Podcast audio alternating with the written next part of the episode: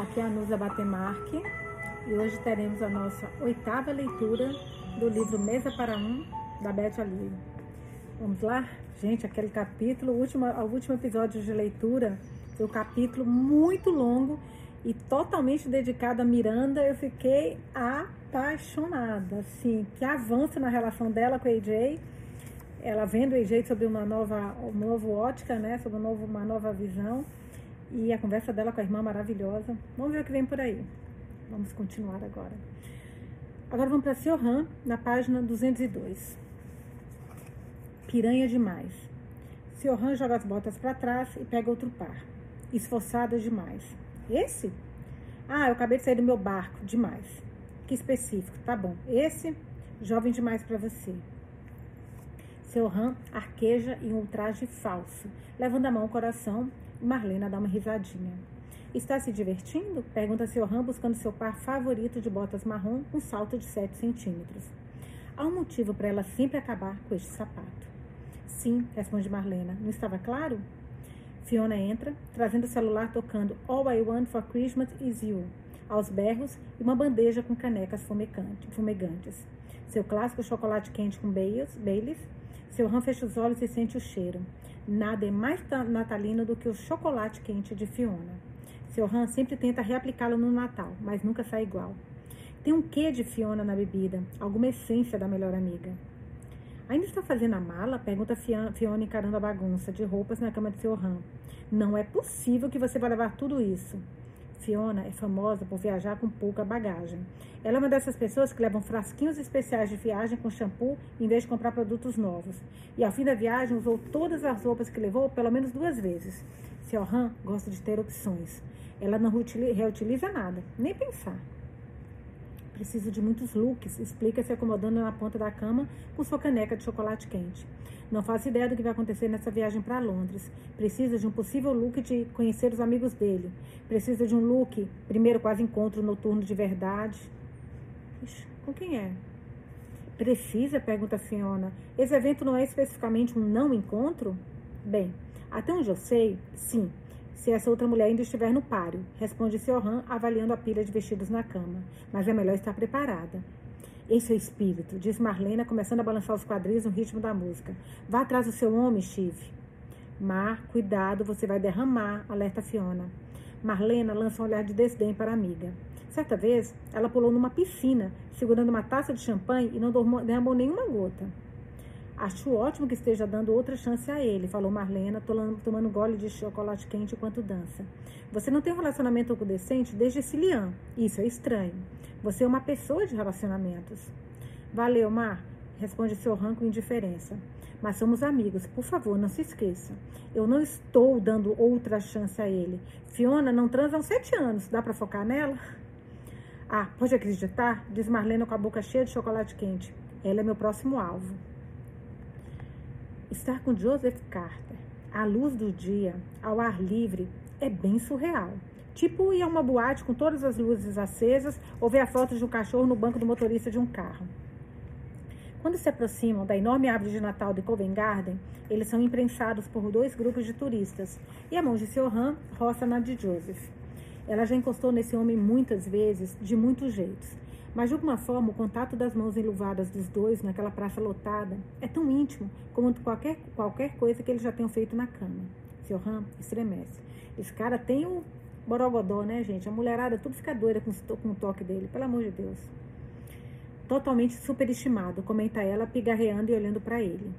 Estão debatendo suas opiniões sobre o ano novo, que em todos os seus 28 anos, Siohan sempre achou absolutamente péssimo.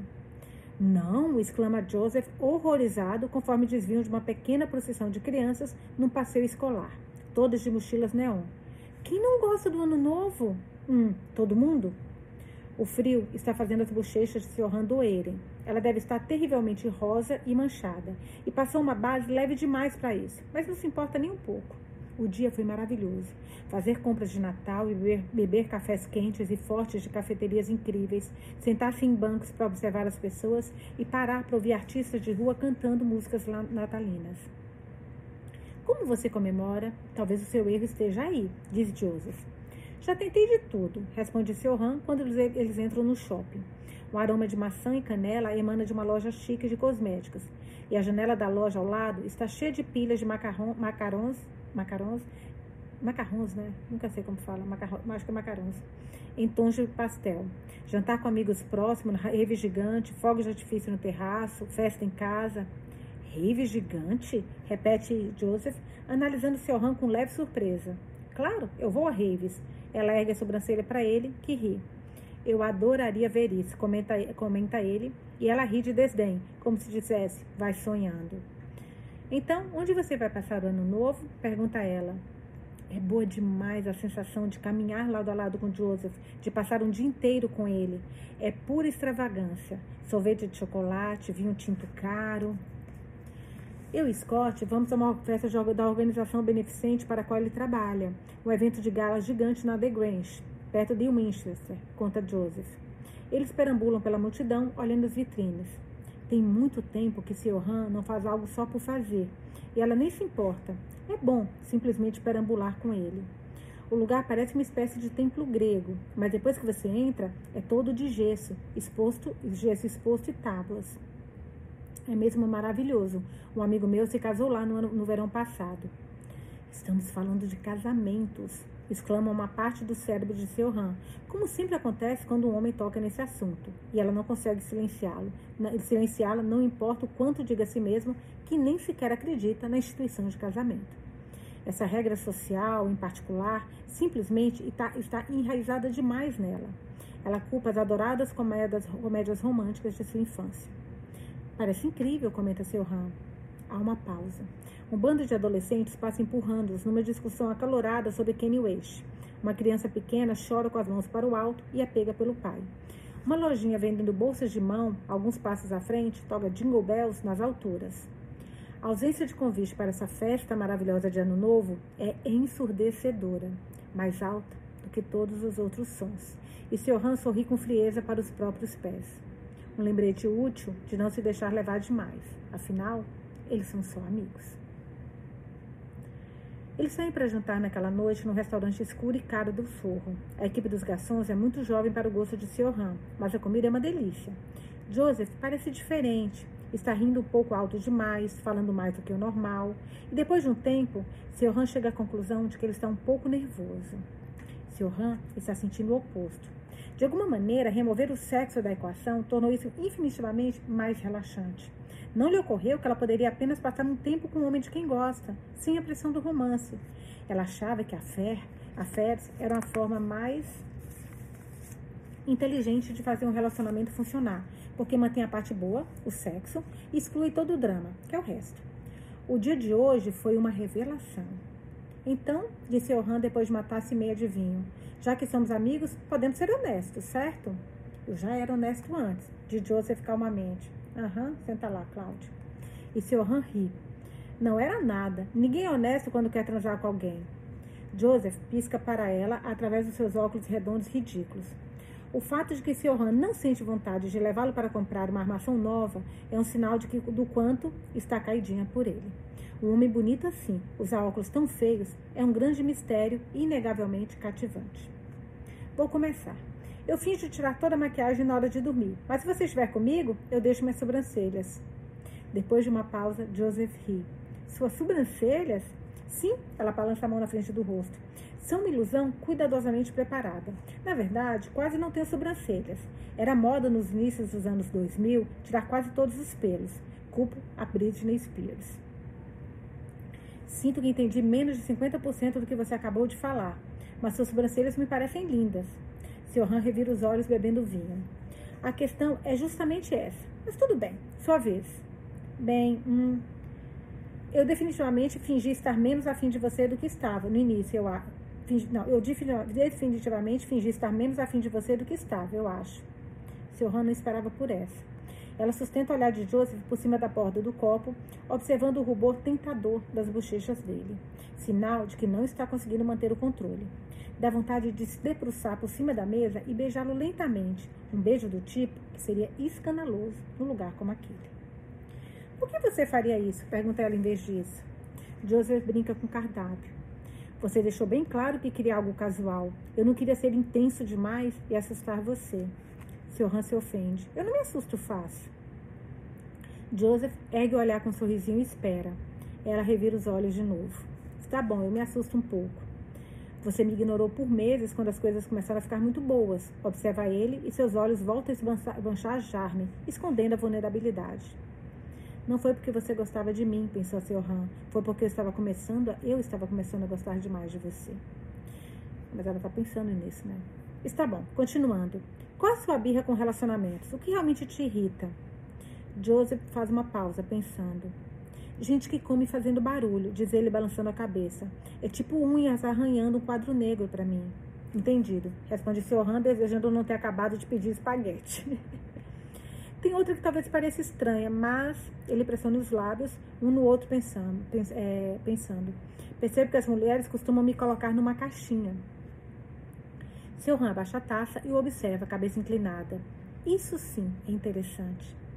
Que tipo de caixinha? incita ela quando ele não continua. Não sei bem.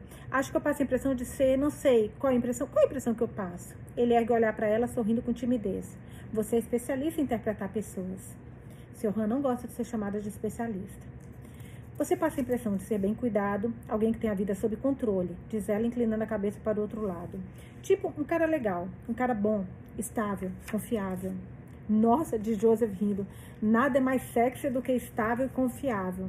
Não, não, mas é sexy, insiste seu Han. Simplesmente as mulheres amam essa merda. O mundo lá fora é um ninho de víboras.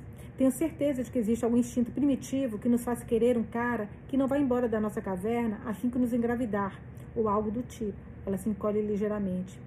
E enfim, sejam homens ou mulheres, as pessoas gostam de se sentir protegidas pelo companheiro, não gostam?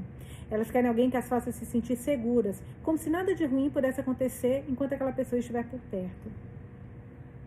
Isso é verdade isso. Acho que é verdade. A comida chega e por um bom tempo prende a atenção deles, mas Johan não é, não é, de, não é de se distrair fácil. Então, esse negócio de ser colocado numa caixinha é uma birra sua? Pergunta ela, enrolando o espaguete no garfo. Ah, não sei, responde Joseph olhando para a pizza. Acho que sempre sinto que as mulheres querem que eu seja algo que não sei se consigo ser. Eu não sou exatamente perfeito, sabe? É mesmo? Você acha que eu sou perfeito? Pergunta ele e olha de relance para ela por meio segundo antes de voltar para o prato. Seu Han pensa no sorriso tranquilo dele, na maneira como deixa todo mundo confortável, em, é, em como ele é importante para todos. Definitivamente não, responde ela. E sendo sincera, acho que você deveria parar de passar tanto tempo tentando ser. O sorriso dele assusta. Ela esperava que o comentário fosse irritá-lo, é disso que eu gosto em você, Sr. Han Kelly, disse ele. Você vai direto ao ponto. Sr. Han e Joseph acabam se encontrando de novo no domingo para um brunch, que emenda no almoço, que emenda no chá da tarde. É uma surpresa genuína descobrir que eles se dão bem. Sr. Han sempre viu Joseph como um cara carismático, do tipo que é sempre uma presença agradável. Ele provavelmente faz todo mundo se sentir assim. Mas não é só isso, ela tem certeza. Eles combinam. Ele a faz esquecer de si mesma, a faz rir até chorar lágrimas de rímel pelas bochechas, a faz sentir que o mundo é infinitivamente mais colorido do que ela pensava. As horas passam voando e elas as deseja de volta, querendo só mais alguns minutos com ele, como uma criança que não quer que o Natal termine. Assim que ele foi embora e ela tomou consciência desse fato, é claro que está apavorada, ainda mais levando em consideração que não pode ter este homem que estava à sua disposição oito meses atrás. Fiona sibila ela para o celular, andando de um lado para o outro, sobre a faixa de tapete entre a cama e a televisão do quarto do hotel dela. Fiona, foi tão bom! Que ótimo, disse Fiona, a uma pequena pausa, não é? É uma manhã de segunda-feira e está definitivamente cedo demais para ligar para alguém. Fiona parece meio sonolenta. Não! exclama seu Ram pressionando a testa na mão. Eu estou toda Afobada? Sugere Fiona com calma. Eca, não! Responde seu ramo, uma mulher que se recusa a ficar afobada. Eu só estou com as pernas bambas? Dá para parar? Eu só estou apavorada. Eu me abri para ele, Fi. Pra Sara, Fi é Fiona. Não, mas não vai ser Fiona com Carter, não. Não. Não, né? Que ela lembra que ela falou a Miranda, quem era a Fi, que a mãe dele perguntou? Agora Fiona nunca conheceu Carter, né? Não, gente, para, tô viajando. Pera. Eu me abri para ele, fi, me abri de verdade. Está bom, Sr. Han, eu não preciso de detalhes explícitos, diz Fiona, e Sr. Han percebe que a amiga está tentando não rir. Ah, não é desse jeito, somos só amigos, lembra? Seu tom saiu um tanto amargo. Mas acho que ele sabe que eu não quero sua amizade. Estou envolvida demais. Não deveria ter passado o final de semana todo com Joseph. Ele está na vantagem agora, não está? E tem namorada. Então você vista como amiga para sempre, indo atrás dele feito um cachorrinho, até ele me chutar para escanteio. E aí? incita Fiona. E aí, você vai ficar triste? Não, retruca seu rã ríspida. E aí eu vou ficar com raiva. Você já parece estar com raiva, se me permite o comentário. Você não está ajudando. Porque o que você está falando não faz sentido, Shiv, fala Fiona com gentileza. Seu plano era só conhecê-lo como amigo, certo? E se em algum momento isso evoluísse para algo mais. Shh, disse Orhan porque ela não chegou exatamente a articular este plano. E ouvi-lo em voz alta faz se sentir uma pessoa muito ruim. Eu não quero roubá-lo de alguém, nem nada assim. Não tem um plano. Não existe plano nenhum. Há silêncio do outro lado da linha. Alô? Chama seu Han. Você ainda está aí? Estou, responde Fiona com cautela. Só estou me perguntando porque você está tentando se tornar amiga desse cara, pelo qual está apaixonada, se não estiver planejando. Psh, disse Johan de novo, passando a mão na testa. Ai, merda, eu sou uma planejadora, não sou? Está na sua natureza, diz fala Fiona com compaixão.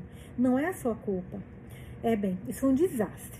Seu Han se senta na cama. Sinto como se fosse fazer algo maluco. Está meio que borbulhando na minha barriga. Não faça nada. Sério, seu Han. Só volte para a cama, durma mais algumas horas antes do seu voo. Não se sabote, por favor. Seu Han morde o lábio. Fiona tem cuidado tanto dela este ano. Não costumava ser assim.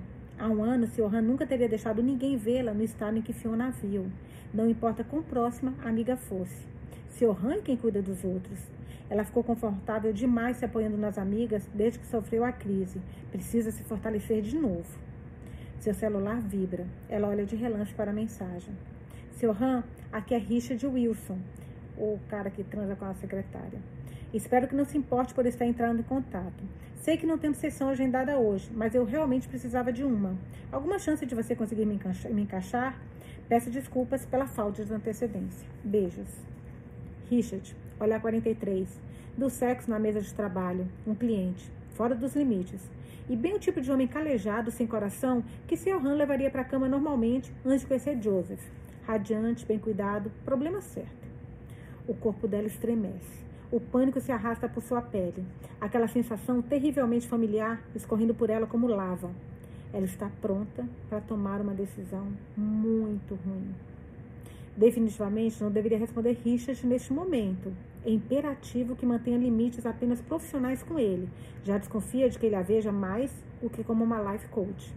Se ela estivesse em casa, com Fiona no quarto ao lado, nem pensaria em responder.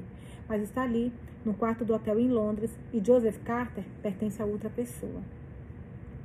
Na verdade, eu estou em Londres. Posso te encontrar para um café de manhã. Que tal? Abraço, Sr. Han. Richard parece um pouco mais parece um pouco mais magro do que da última vez em que ela o viu. Isso combina com ele, em seu casaco azul de alfaiateria e cachecol xadrez. Ele é o arquétipo do coroa gato. Seu Han se levanta e aperta a mão dele quando ele chega. Richard se inclina para frente a fim de beijá-la na bochecha. Ele cheira a colônia cara, complexa demais. Quando sente os lábios dele na sua pele, Seu Han deseja não ter respondido a mensagem. Foi uma ideia ruim. Ela nem queria vê-lo. Por que fez isso? Por que faz essas coisas? É bom ver você, diz Richard, sua mão se demorando no quadril dela ao se afastarem. Ela escolheu um café neutro perto do hotel. Nada romântico, bem pessoal. Mas agora que ele está aqui, o encontro não parece uma sessão normal. Ela engole em seco. Então, como você está? Pergunta seu Han dando um gole na água da, na água da casa. Amanhã saiu do controle e ela sente um leve latejar na barriga, um nó de pânico crescente. Olha de relance para o celular ao lado dos talheres. A tela mostra uma mensagem de Fiona, uma captura de tela de voos de Dublin para Londres no ano novo. Que tal? Beijos. Pensar em Fiona faz a sensação temerosa pulsar mais forte no estômago de Sr. Han. Fiona vai ficar muito decepcionada com ela. Sr. Han se pergunta por um instante se pode se levantar e ir embora.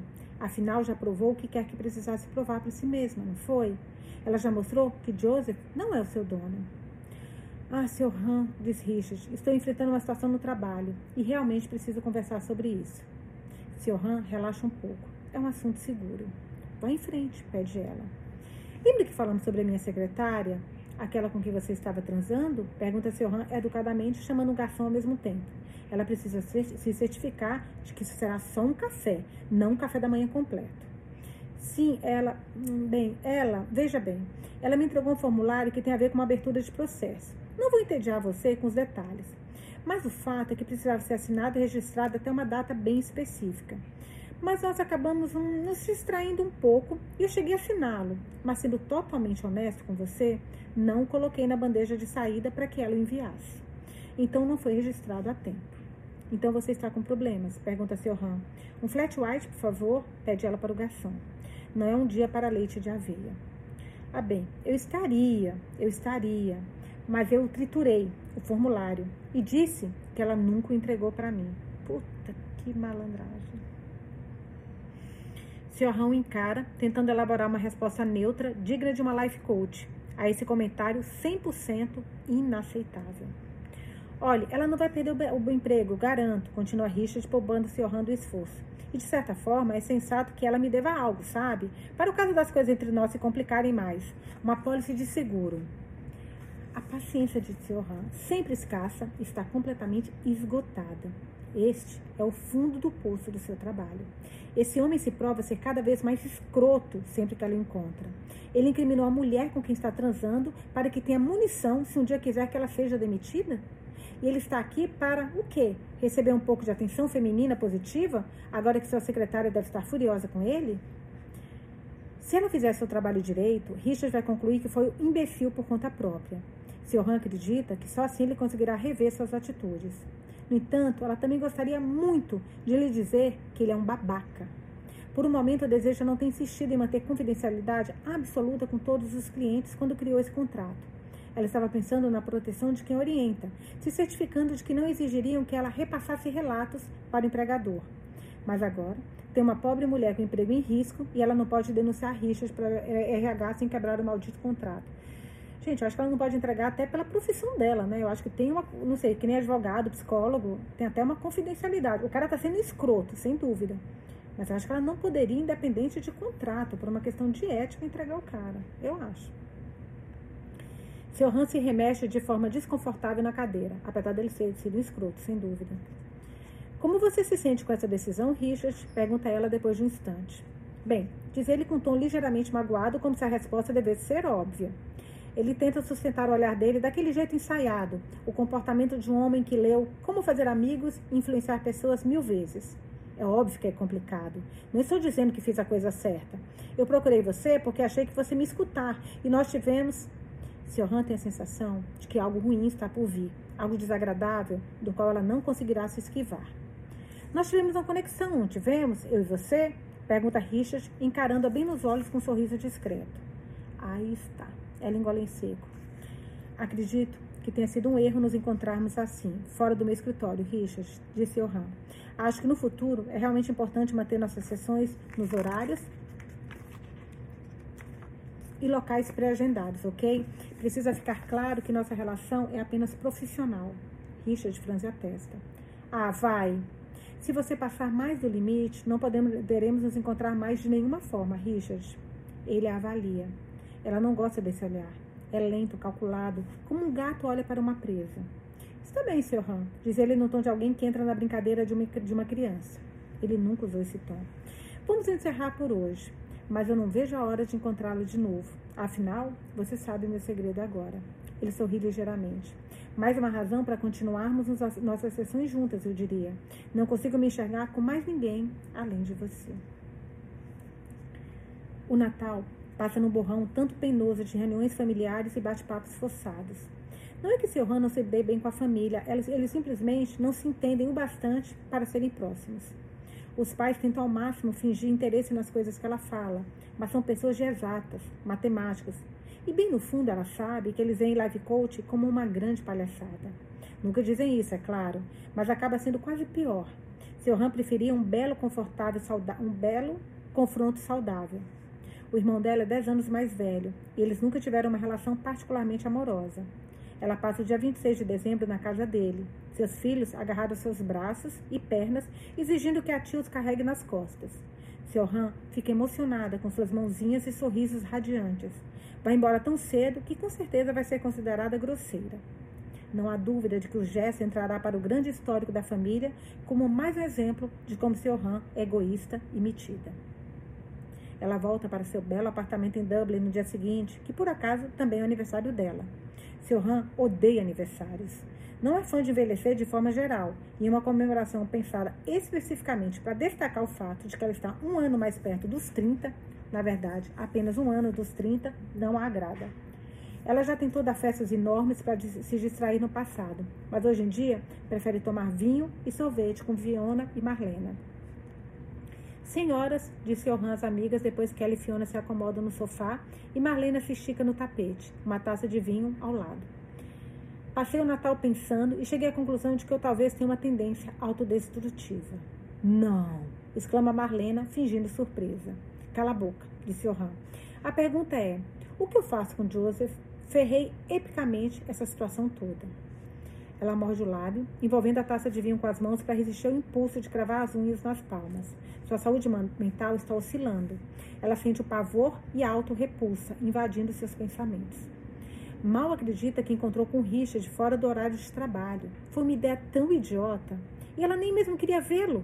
Mas foi o choque de realidade que ela precisava. Não é surpresa ter sofrido uma crise em abril. Sua necessidade de controle, sua inabilidade de se abrir para as pessoas, sua tendência a tomar péssimas decisões quando está em pânico. Não havia como continuar assim. Rã inspira, expira devagar. Não é tarde demais para mudar. Ela espera. Olhe, Steve, você só precisa decidir se realmente se importa com o fato de ele estar com outra pessoa, disse Marlena. Se eu fosse você e amasse mesmo esse cara, pelo menos tentaria dizer isso a ele. Ainda mais ele dizer as coisas com essa outra mulher, com essa outra mulher, talvez sejam sérias. Pera, se eu fosse você, não entendi essa parte, só um pouquinho, por isso que eu vou reler. E amasse mesmo este cara, pelo menos tentaria dizer isso a ele. Ainda mais depois dele dizer que as coisas com essa outra mulher talvez sejam sérias. Você não acha errado? Pergunta seu Han. Sei que não a conhecemos, mas ela continua sendo uma mulher e não merece isso. Se ele estiver destinado a ficar com você, nada vai mudar isso, diz Fiona depois de um momento. Você não vai tentar seduzi-lo, só vai dizer como se sente para que ele tenha informação e possa fazer uma escolha. Até onde ele sabe, vocês só estavam ficando, certo? E ele acha que você nunca gostou tanto dele quanto ele gostava de você. Marlena dá de ombros. Acho que vale a tentativa, Shiv. Mão, estende a mão para o pote de sorvete na mesa de centro, trocando por sua taça de vinho, e afunda uma colher na parte macia na beira do pote. Ela sente que está cedendo.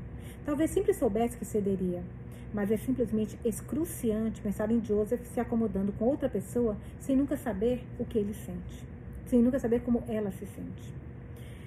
Bem, e a festa de Ano Novo? Ela contou a Fiona e a Marlena sobre os planos de Joseph para o Réveillon. Em parte porque pareceu épico aquela mansão grego meio decadente, e em parte porque ele de fato parecia gostar do Ano Novo, o que ela achava fascinante. Estávamos planejando ir para Londres, de qualquer maneira, não fica muito longe. Ela caiu nessa festa? Eu poderia fazer uma surpresa para ele, um gesto grandioso. Ela caiu nessa festa? Gente, que ele vai estar com a namorada.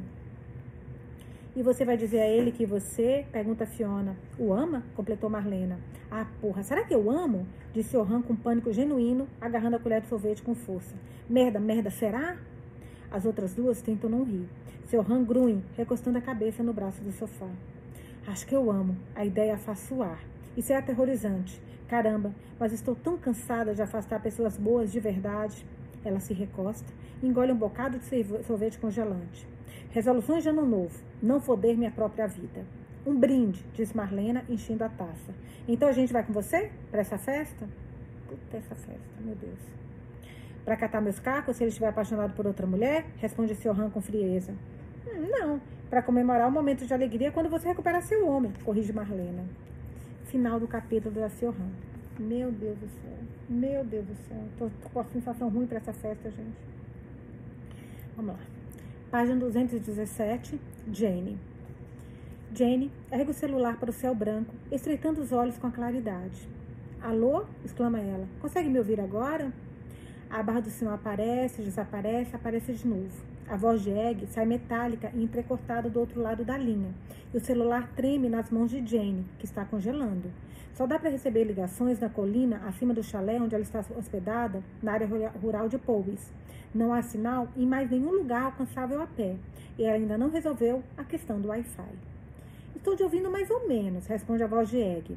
Ela está gritando, como se isso fosse compensar a falta do sinal. São em momentos como esse que a diferença de idade entre elas fica realmente visível, reflete Jane com um sorriso. Você está meio com a voz de Dalek, berra Egg. Jane ri. Essas conversas têm sido o ponto alto de todos os dias do último mês, desde que ela se mudou para cá.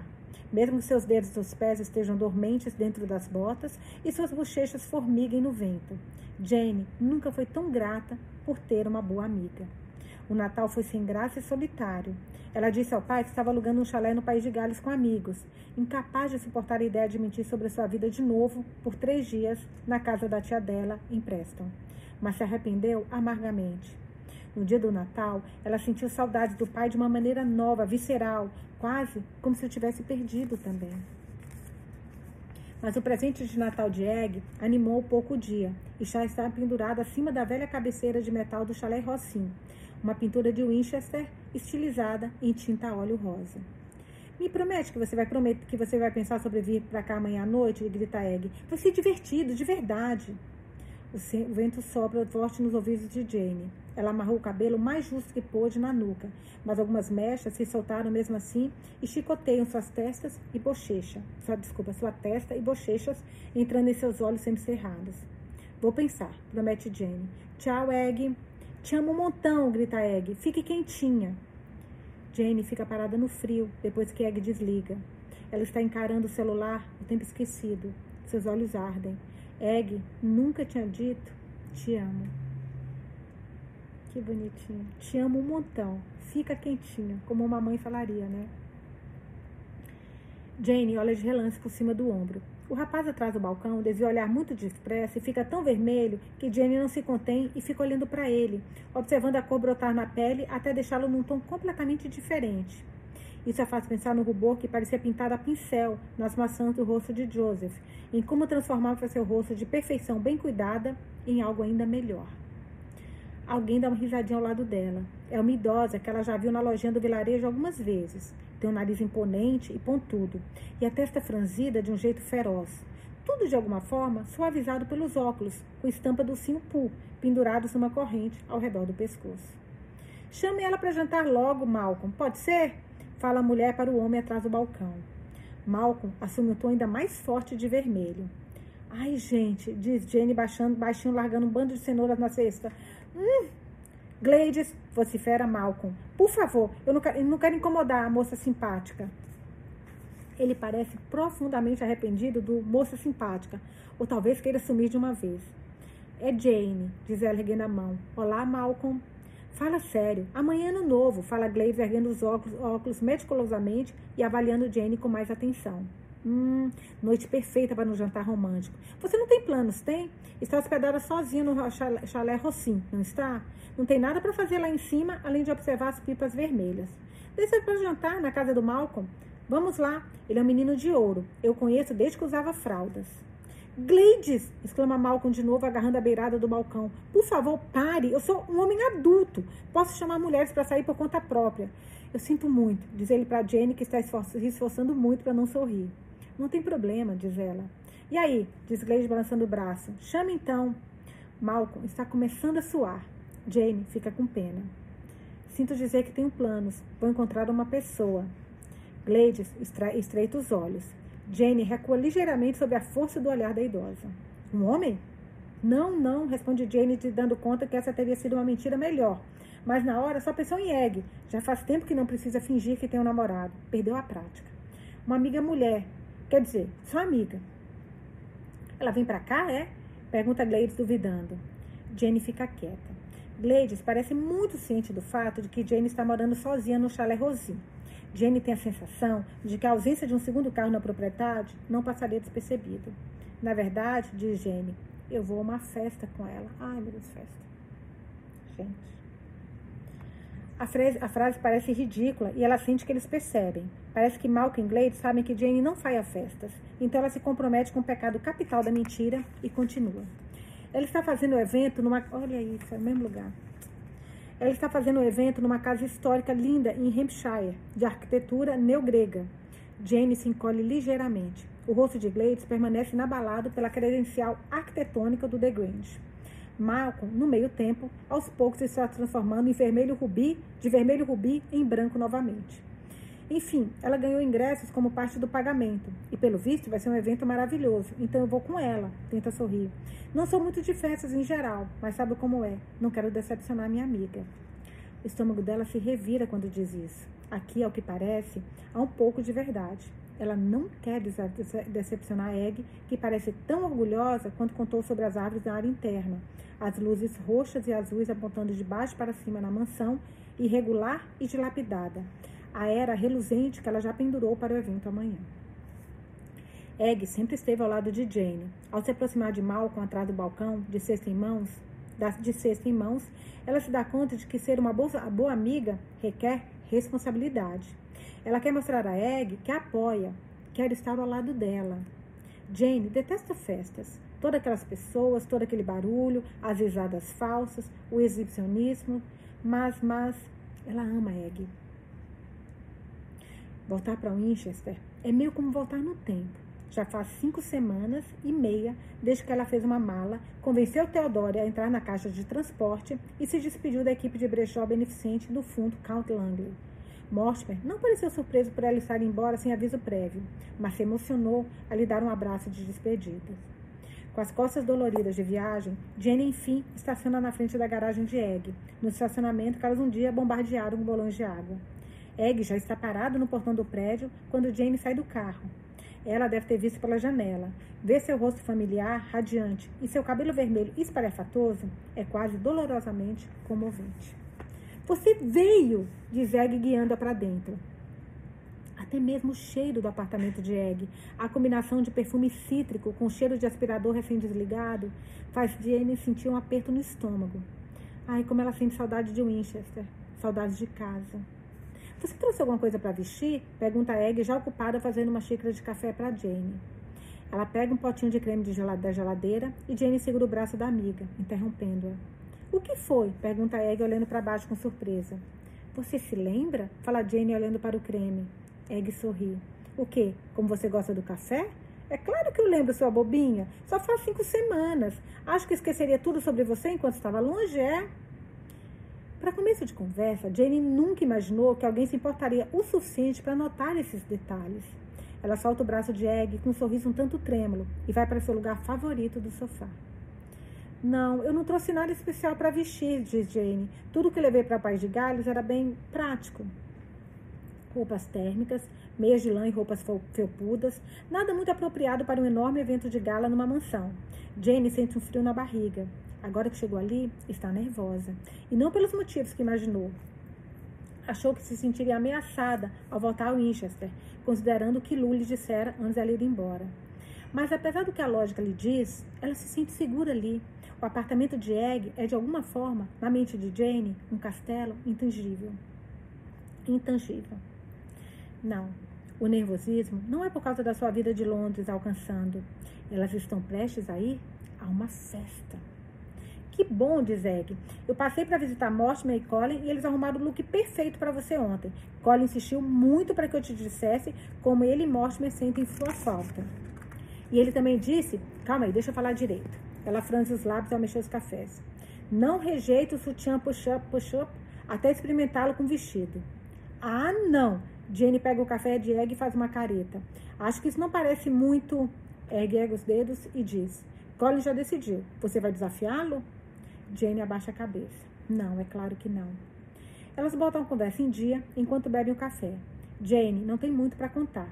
Não acontece nada demais no café Rosim, exceto pelo estranho acidente com aquecimento central. Mas Egg gosta bastante da história de Gladys e Malcolm. Então, foi isso que convenceu, convenceu você a vir? exclama Egg. Não foi bem assim, responde Jane, franzindo a testa. Parece importante deixar claro. É que eles, eles me fizeram perceber que eu deveria vir. Eu quero ver você, apoiar você e o queixo de Jenny treme de novo. Ela não entende de onde as emoções estão vindo. Desculpe, é que eu sou muito grata a você. É só que eu sou muito grata a você. Ah, calha a boca. Egg dá um tapinha na perna de Jane. Ande, termine sua bebida e me deixe bancar a fada madrinha. Então, Jane Miller, você. Miller. O sobrenome dela é Miller. Miller. Caraca, gente. Será que o Miller era o nome do dono do escritório? Lembra que a Lu falou? Ai, meu Deus. Espera, me dá dê dois minutinhos. Só ver o capítulo da Jane, o último, porque eu acho que ela falou sobre o sobrenome do dono do escritório, que eu acho que era Miller. Uma amiga nossa falou, lembra, que achava que era o, um, ai meu Deus, cadê? Pera, gente, deixa eu achar isso, porque eu acho que era alguma coisa de Miller. Jane, papapá, tá, achei o capítulo. Tá onde é que tá? Não. Ai, caramba, meu Deus, onde está?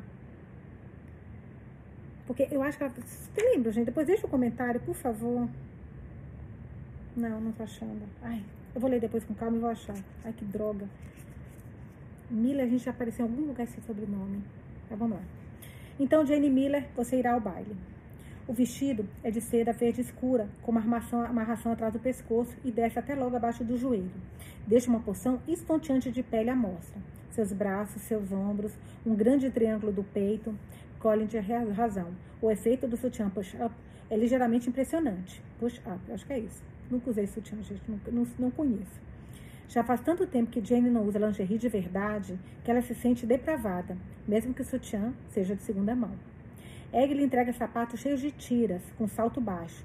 Colin Mortimer já conhece a falta de habilidade de Jane para andar de salto alto. Ela os calça, enquanto Egg vasculha a bolsinha de maquiagem de Jane. A maioria dessas coisas está tão velha que ressecou, diz ela, segurando um pote de base contra a luz. E não pode usar a minha. É tão clara que você vai parecer doente. Ainda bem que tem um brilho natural, hein? Pelo menos seu rímel vai servir. Jane consegue cutucar os dois olhos e desenhar uma linha preta do lado esquerdo do nariz enquanto tenta aplicar o tal rímel para a diversão de Egg. No final, Egg assume a tarefa. Certo, acho que você está pronta. Finaliza com um gloss transparente. Finaliza com um gloss transparente, pergunta ela lhe entregando um tubo rosa perolado. Pronto, está linda. Jane arrisca uma olhadela para o espelho. Seu reflexo é encara de volta com olhos arregalados, sérios. É raro demais olhar para si mesma, e quando faz, não está com essa aparência. Egg tem razão. Ela se sente linda. Seus olhos começam a se encher de lágrimas e ela exala com frustração, erguendo o olhar para o teto. Nada de chorar, repreende Egg. Vamos lá, pensamentos felizes. Pôneis, filhotinhos, Teodoro se cagando de puro pavor ao ver uma aranha. Isso faz Jenny rir. Melhor, diz Egg. Agora a gente deve ir. Preciso chegar cedo para os retoques finais. Jane engole em seco enquanto ela sobe um extenso caminho de cascalho em direção ao The Grange. A mansão é verdadeiramente magnífica, como se tivesse saído de um mito grego. Atrás dos pilares, o céu noturno está tão preto que é atordoante. É uma noite sem nuvens e frio bastante para fazer seus olhos lacrimejarem. Os funcionários estão agitados ao redor da mansão. Só faltam cinco horas até esse ano se transformar no próximo. Apesar da apavorante obrigação de ir a festas, Jane sempre gostou bastante do conceito do ano novo, inovação, um novo começo. Essas coisas a atraem. Pela primeira vez em muito tempo, ela é tomada pelo pensamento de que talvez não queira deixar totalmente esse ano para trás. Não fique nervosa, diz Egg com firmeza, acenando para um grupo de funcionários que ajeita as luzes sobre os pilares. Você está maravilhosa, estarei com você o tempo todo, vamos divertir. Não quero que você precise cuidar de mim, responde Jane inquieta, alisando o vestido. Ela não tinha um casaco que combinasse com a roupa, então foi sem. Está congelando, mas já se acostumou ao frio depois de todas as ligações de Egg no topo da colina. Eu gosto de cuidar de você, afirma Egg. Por que acha que eu rodeei você até virar minha amiga? Sou uma mulher solteira sem filhos, precisando de um projeto. Sem você, eu teria começado a tricotar. Jane ri pelo nariz quando Egg abre um sorrisinho para ela antes de se virar para a segurança na porta. Por acaso, Jane sabe que Egg é imensamente feliz com a vida que construiu para si, apesar de todas as suas piadas sobre tricô. É um dos motivos para admirá-la. Nossa, a gente conhece tanta pessoa jovem que faz tricô, tem essa, esse pré-conceito né, sobre tricô, mas nossa, muitas pessoas é, novinhas fazem. Mas acho que quando às vezes a pessoa está mais velha, também deve fazer bastante. Porque acho que tem mais tempo para fazer tricô do que pessoa nova, né? Deve ser. Então vamos lá. É um dos motivos para admirá-la. Jane acha a ideia de ser feliz solteira bem incrível. Estar solteira só faz se sentir solitária e com o coração partido. Este projeto não bastou para você? Pergunta Jane ao passarem pela mansão. Ai, Egg, suspira ela. É como entrar num conto de fadas sombrio. A casa parece impecável do lado de fora, mas dentro está caindo aos pedaços. O gesso foi meio arrancado das paredes, expondo os tijolos vermelhos. O teto é aberto ao chão, é teto é aberto ao chão abaixo, as bordas irregulares exibem as extremidades quebradas de vigas que um dia já suportaram o segundo andar. Uma lareira está decorada com guirlandas pesadas de era e teixo, e árvores posicionadas pelo espaço como se estivessem ali desde sempre, crescendo por entre os escombros. Está deslumbrante, elogia Jane, se virando para a amiga. Egg dá de ombros, mas está sorrindo. É fácil quando se trabalha com uma tela dessas. Eu quase não tive que fazer nada. Ela bota a Jane para trabalhar, deslocando coisas milimetricamente para frente e para trás, acendendo velas, arranjando folhagens. As pessoas estão chegando quando Egg de repente começa uma de suas sessões de xingamentos bem inventivos. Cacetada, cacetada, diz ela se acalmando. Os malditos cartazes do patrocínio. Ela se infiltra mais no edifício. Jane vai atrás, um pouco perplexa. Junto à parede dos fundos de um dos cômodos, escondido nas sombras, há três cartazes branco prateados dobrados. Venha, precisamos pendurar isso em algum lugar. Eles acabam com a decoração, mas eu preciso pendurar porque pagaram por isso, afinal. Talvez na área das poltronas. Assim não estraga o efeito logo que as pessoas entram. Será que vão deixar passar? Reflete Egg ao abrir o cartaz de cima. Jane fica imóvel. Ela se sente como se alguém tivesse derramado um líquido congelante em suas costas, por cima dos seus ombros, dentro do vestido. É pavor. Uma sensação familiar e terrível. O escritório de advocacia dela. Vamos ver. Bray e Cambry, diz o cartaz, numa fonte azul marinha grossa, embaixo do símbolo de uma bolota. Generoso patrocinador do evento beneficente desta noite. Egg, diz ela recuando, eu não posso estar aqui. O quê? Egg parece atormentada, seu cabelo se soltando do coque. Você pode carregar os outros cartazes, por favor? Só aqueles ali? Mas Jane já está se virando, já está correndo. Jane! grita Egg. Não posso! exclama Jane de volta com a voz presa na garganta. Sinto muito mesmo. Ela dispara em direção à entrada por entre as pessoas. O lugar já está muito mais cheio do que há dez minutos. Cabeças se viram na direção dela. Todos estão iluminados de baixo para cima pelas luzes roxas e azuis de Egg, com uma aparência horrível, assustadora, assomando sobre ela na escuridão. Ela se força a se a desacelerar. Seu coração parece um punho socando o peito. Ela não chegou à entrada principal, pegou o caminho errado, mas há uma porta. E ela volta a correr, a passar por ali, seguindo por um lance enorme, interminável de escada de pedra. Puta, acabei de ler sem querer a última linha aqui desse, desse capítulo. Ai, meu Deus. Prepara, gente. Senta. Quem tiver em pé, senta. Quem tiver sentado, deita. Ai, meu Deus. Jane está muito ocupada olhando para os pés e quando nota que tem alguém subindo à sua frente já é tarde demais. Eles colidem. Ela atinge o peito dele e perde o fôlego. Ele cambaleia para trás sob o peso de Jane. Então segura os braços dela com as mãos firmes, equilibrando-a. Ela vê os sapatos polidos dele, a parte de baixo da calça do terno. Ao tentar seguir em frente, murmurando pedido de desculpas, ela mantém os olhos baixos, mas ele a segura com mais força. O coração dela martela sem parar a caixa torácica, como se quisesse escapar. Jane Miller, disse o homem. A voz dele é suave e opulenta como um uísque caro. Não acredito. Rodei o Reino Unido atrás de você e aqui está, caindo direto nos meus braços. E fim do capítulo e da leitura de hoje. Puta que pariu. Que final foi esse? Meu Deus. Juro que se vocês continuar com ela, continuar. Mas agora vem Miranda, gente. Meu Deus. Página 226. Eu tô meio sem palavras, gente. Eu tô arrepiada aqui. Quem é esse cara? A gente está na página 226, acaba na página 230. Então falta muito pouco para a gente acabar esse livro. Então acho que agora começam as explicações. Mas pelo amor de Deus, gente, como acabou. Amanhã eu volto para mais uma leitura de mesa para um. Beijos e até amanhã.